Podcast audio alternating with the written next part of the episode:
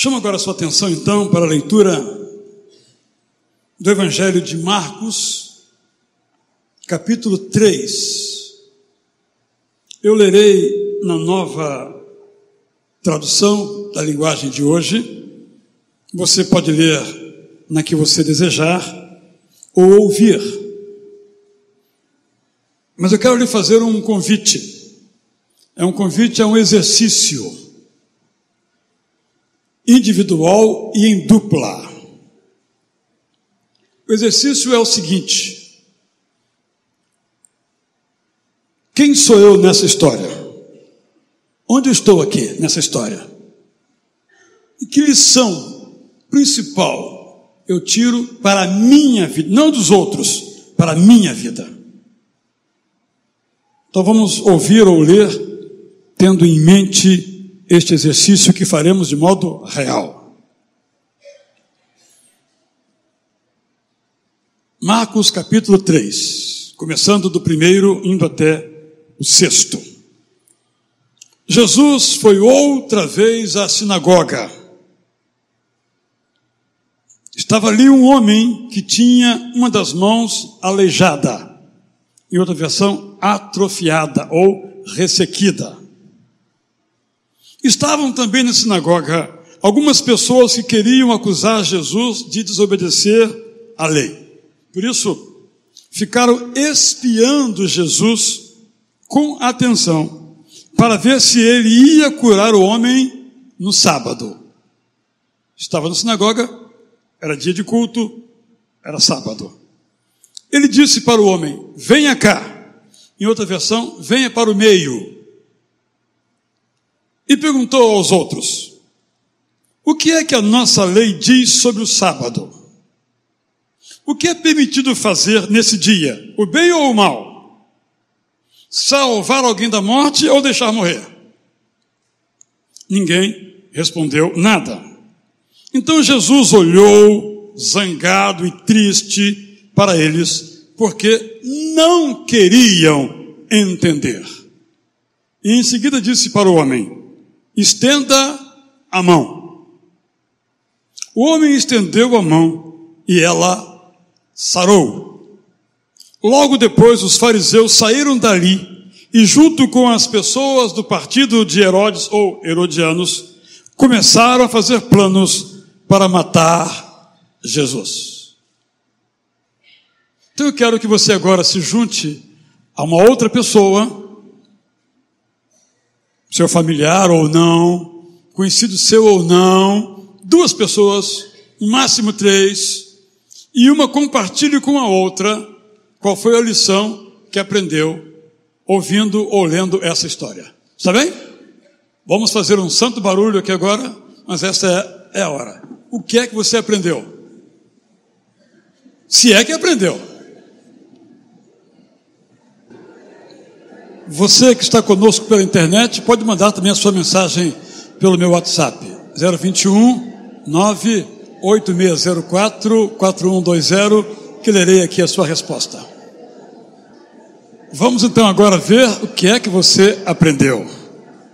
Então, se você quer compartilhar o que aprendeu, fique em pé.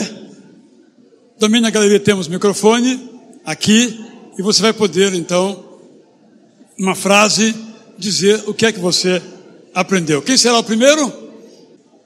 Vamos ver aqui a irmã Dulcineia Zucchi. Eu aprendi que o dia do Senhor, ele faz o dia o que ele quer, o bem. O dia do Senhor, ele faz o que ele quer. Quem mais? Fabiana, fica em pé. Existe uma ação por parte daquele que crê. É preciso nos levantar em direção ao Senhor. Galeria, pastor. Quem mais na galeria? Eu. É, eu me identifiquei com esse homem que tem a mão atrofiada. Eu acredito que eu tenho algumas atrofias na minha área emocional, espiritual, e que eu preciso que Deus cuide disso. Mas quem? Eu aprendo com isso que nós devemos fazer o bem incondicionalmente. O Eduardo lá fundo. Assim, o Eduardo? Aprendi que nós não podemos nada e Deus pode tudo. Nós não podemos nada, Deus é que pode tudo. Perfeito. Mais alguém?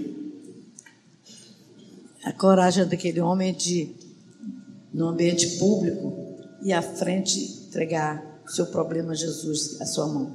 Eu nem sei se ele sabia que Jesus ia curá-lo, mas ele não teve vergonha de, de ir à frente a obedecer a Jesus.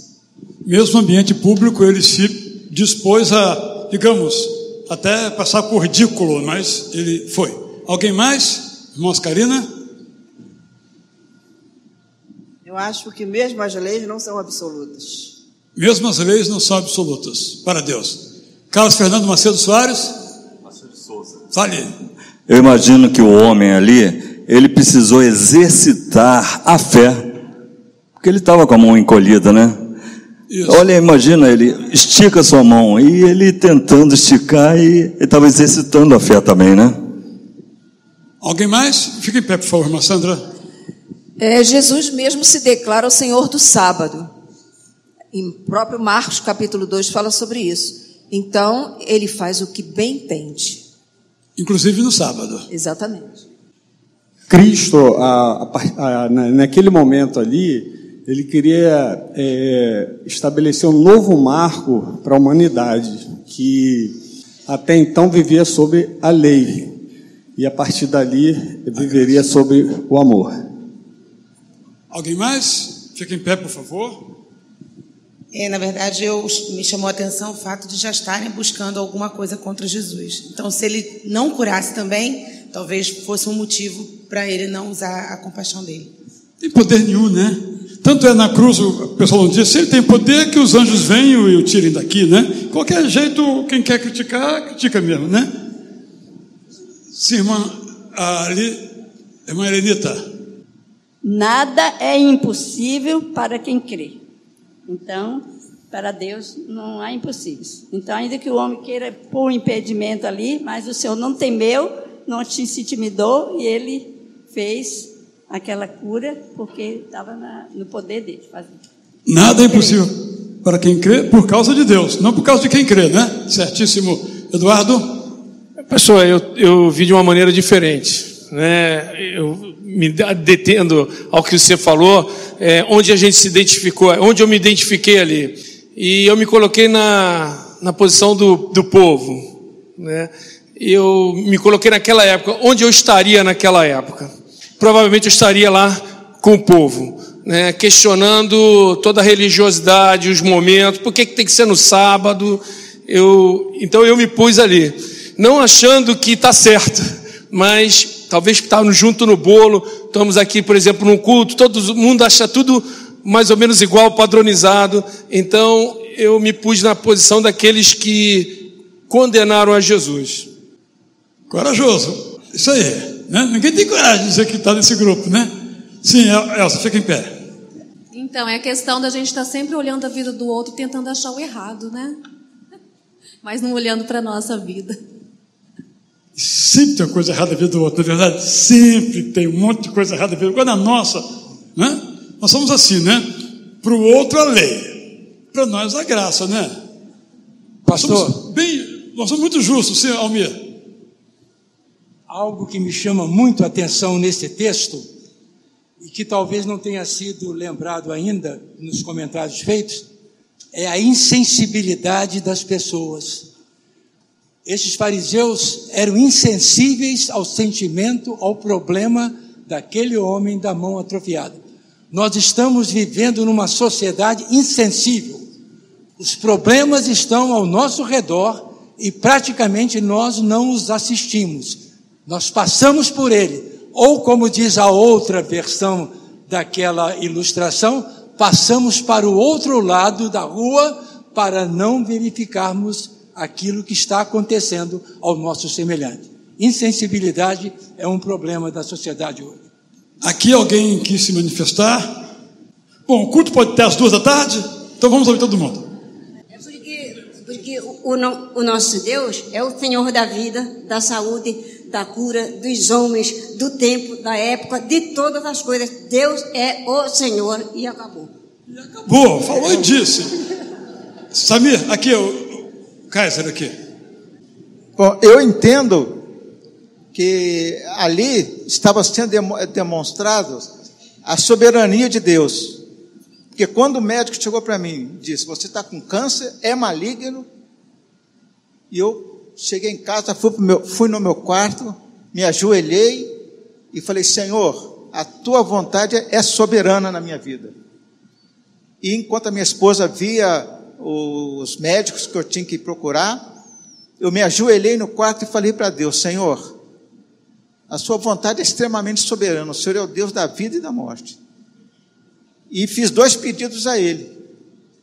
E um pedido era que Ele me desse mais alguns anos de vida, porque eu tinha uma filha de 12 anos ainda, a caçula, e o mais velho estava se formando.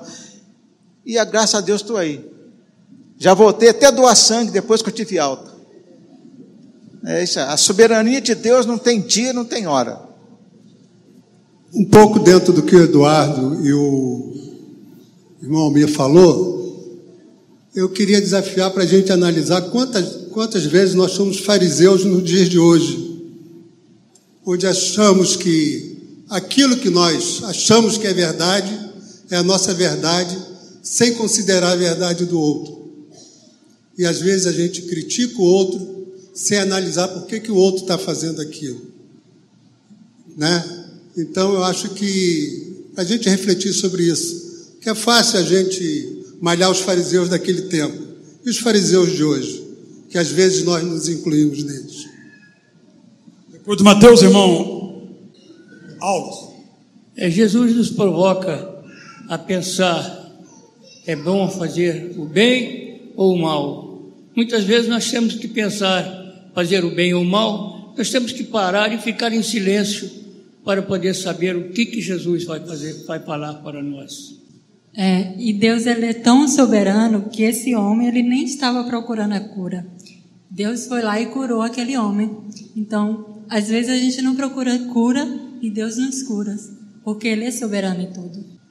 A minha fala é parecida com a do Mateus e do Eduardo também.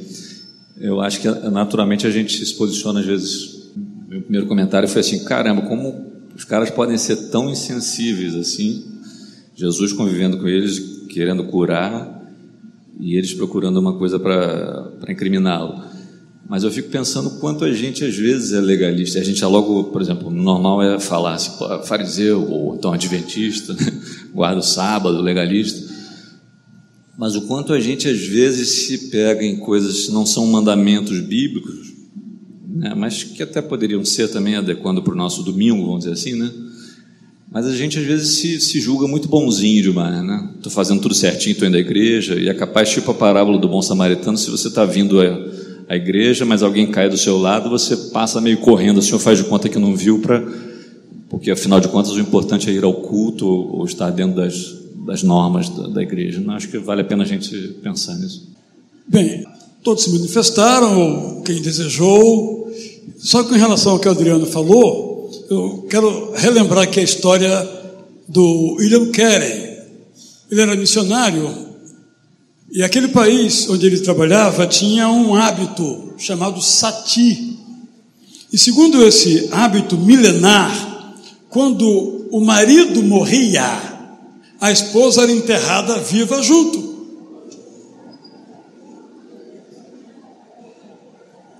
Então, o Kerr organizou um protesto.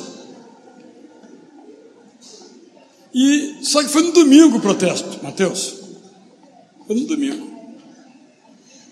E aí foi domingo antes do culto começar. Só que o protesto demorou e o culto chegou na hora de começar, Almir. Aí os diáconos, não sei se era o diácono, só brincadeira com os diáconos, foram até ele, pastor, Está na hora de culto começar, você não vai lá não? Ele disse: o culto pode esperar.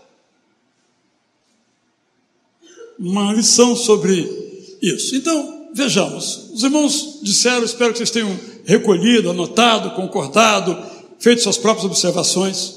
Então, eu vou só concordar com os irmãos, tentar sintetizar um pouco. Eu chamaria esse primeiro grupo dos herodianos, ou seguidores do partido político de Herodes, ou fariseus, eu os chamaria de presunçosos.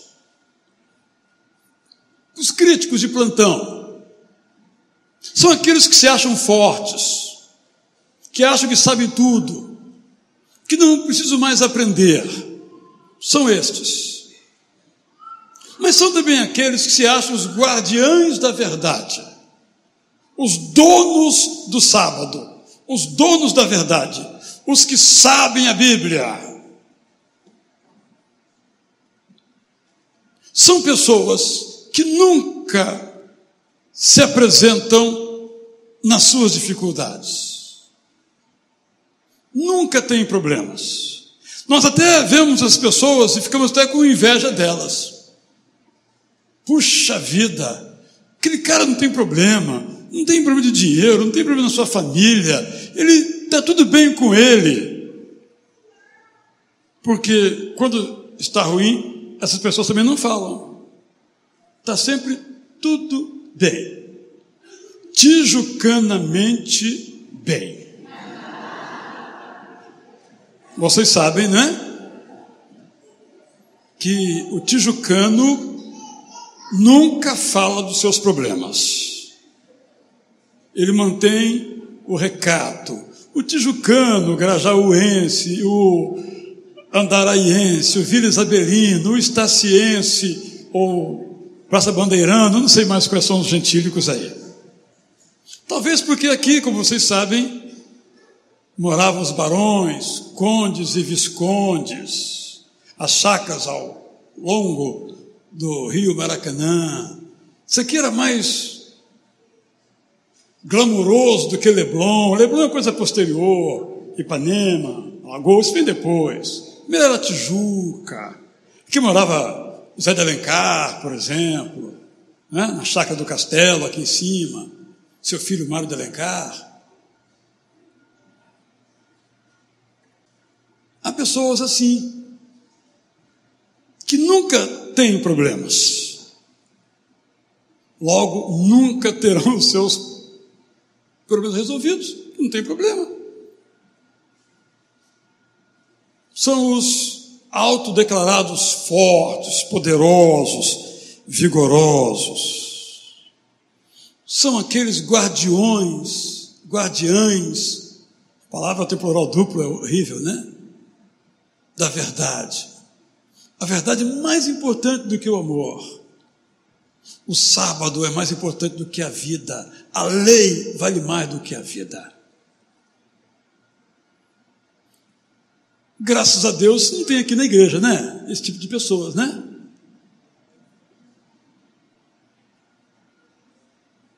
Graças a Deus você não é desse tipo de pessoa, né? Eu não sou desse tipo de pessoa, graças a Deus, né? Ele me fez bom, né? Poucos pecados, estudioso, fiel. Ah, se tivesse mais pessoas como eu aqui nessa igreja, nesse mundo, né? Seria muito bom. Mas não é assim, né? Infelizmente aqui, como Eduardo, eh, como exercício, nós temos essas pessoas aqui. E às vezes nós somos, não a vida toda, mas às vezes nós somos essas pessoas, nos comportamos desse modo. Vou dar um exemplo bastante triste. Assim que eu cheguei aqui, como pastor, uma senhora participava ativamente do culto e ela disse que queria se batizar. Ela não era casada, formalmente. Então eu levei o assunto a um grupo de pessoas da igreja. O que eu vou dizer não tem a ver com o assunto união estável, não é essa a questão. Até hoje eu não batizo pessoas em união estável. Isso é outro capítulo. Pode ser um pouco do meu farisaísmo embutido, vou assumi-lo também. Mas o que me chocou foi a resposta que essa pessoa deu. Disse assim: se ela quiser se batizar, ela tem que se separar. É isso que eu estou dizendo. de pessoas que colocam a lei, vamos chamar de verdade, acima do amor, acima da misericórdia. Se os argumentos fossem outros, mas a única condição, irmão, irmã, não é só essa pessoa que disse isso. Eu às vezes faço isso. Talvez você faça isso. Então, não é só o Eduardo que está no grupo dos fariseus herodianos, eu também. Mas Jesus, ao curar aquele homem, colocou as coisas nos devidos lugares. Primeiro a misericórdia, primeiro o amor, primeiro a graça.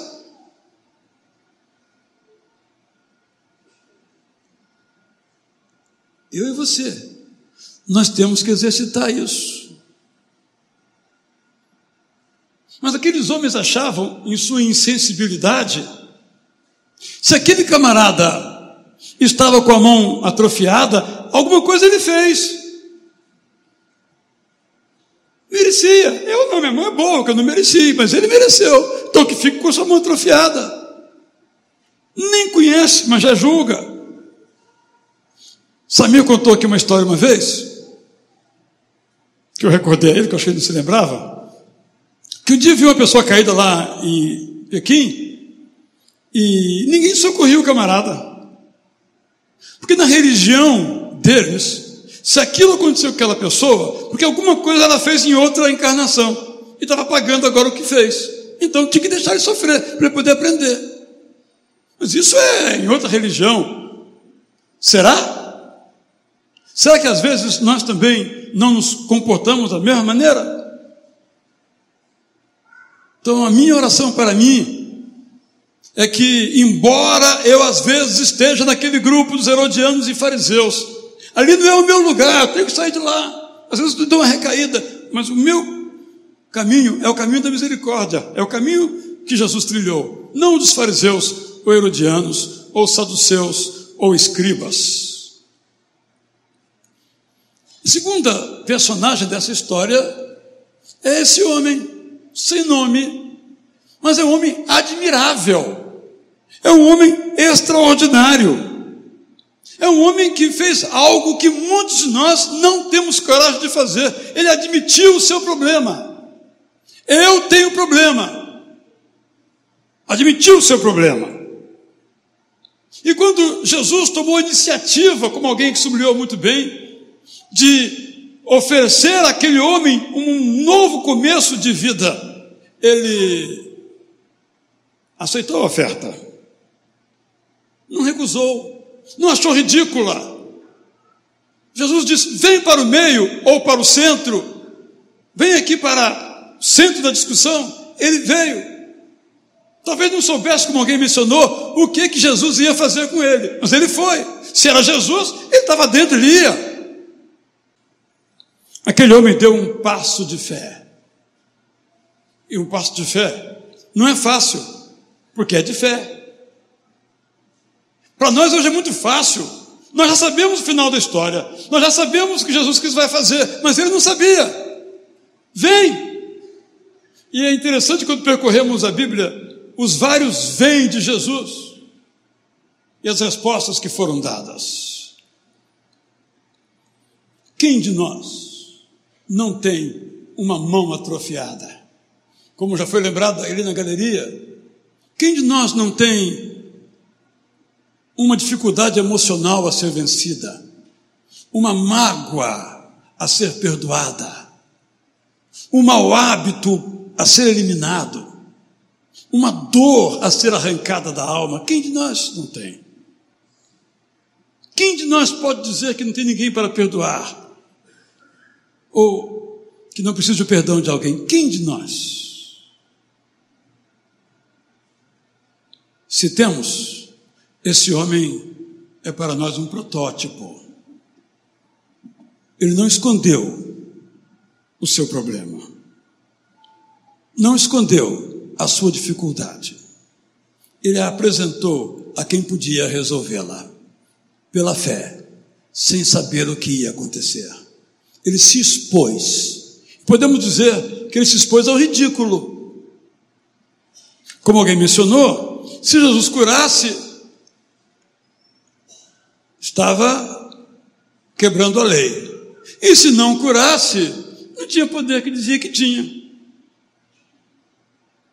Ele estava nesse meio.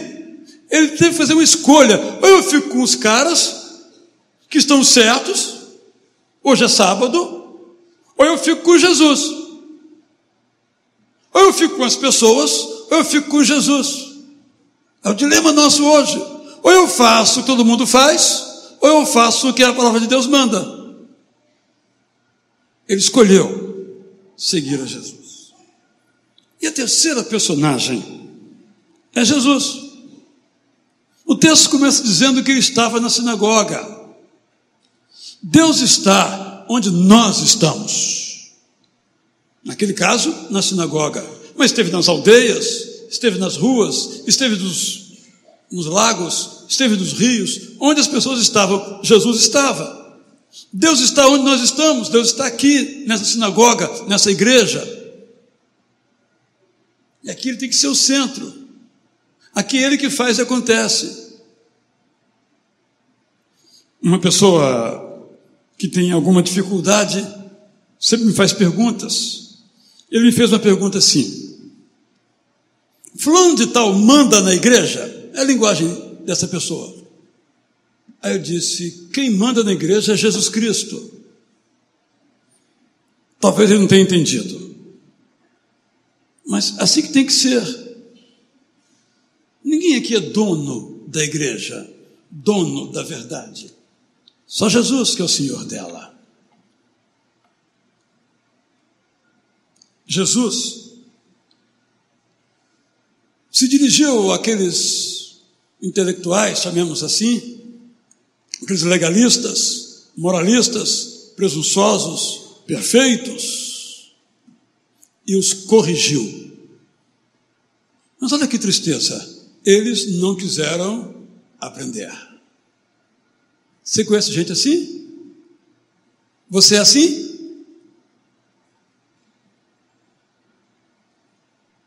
Eu tenho que tomar muito cuidado comigo mesmo.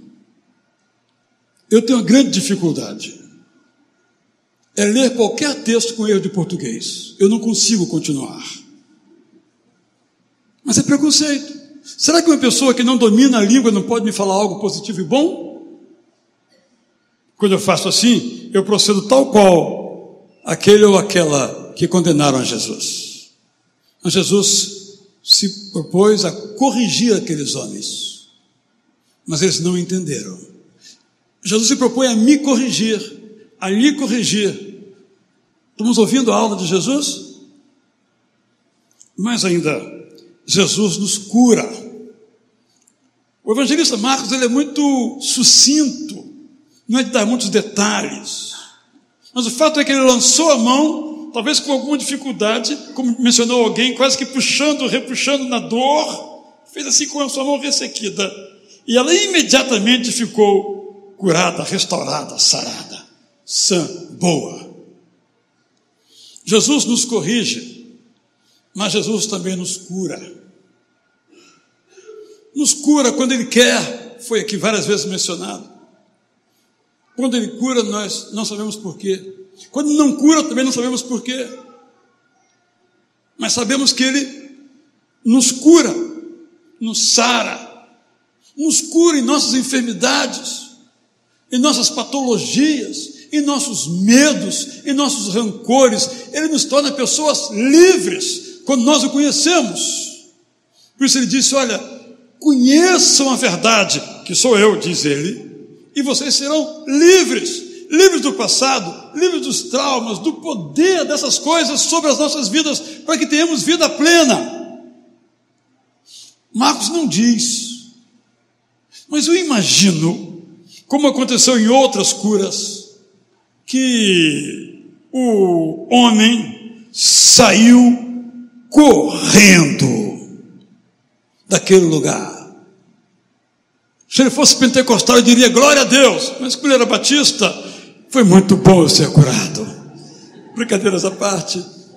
Ele ficou entusiasmado. Ele não esperava alguém destacou, ele não esperava aquilo. Ele só foi à sinagoga, gente. Ele não foi encontrar Jesus, ele foi à sinagoga. Mas quando nós vamos aos lugares onde Jesus está, ele começa a fazer as mudanças que as nossas vidas precisam fazer. Então, Eduardo, e todos quantos corajosamente nos identificamos no todo ou em parte com esses acusadores de Jesus. Nós temos que ser aqueles que elogiam a Jesus, que louvam a Jesus, porque Ele é misericordioso e bom. E eu e você, e todos nós, como Mateus me mencionou, temos que vigiar para, em nome da lei, em nome da verdade ou qualquer outra situação, nos arvoremos como os únicos, como os melhores. Aqueles homens se achavam os melhores, os bons. Eu posso dizer, como o fariseu da outra história de Jesus: graças te dou, ó Pai, porque não sou como esse cara aí dessa mão ressequida. Minha mão é boa pra caramba, faz todos os movimentos. Graças te dou. Mentira! Ele dizia: graças te dou porque eu sou bom, que eu sou o que eu sou, e o Senhor me tem recompensado conforme a minha virtude, mas a esses aí não. Há crentes que acham que são salvos porque mereceram ser salvos. Não, porque a graça de Deus, miraculosa, extraordinária, sublimemente os alcançou. Nessa história, Negativamente aprendemos com esses homens críticos e condenadores de Jesus. Mas positivamente nós aprendemos que devemos, como aquele homem curado, admitir, reconhecer, compartilhar os nossos problemas. É a única chance de os vermos resolvidos. Enquanto os retivermos, os guardarmos, continuaremos com a mão ressequida.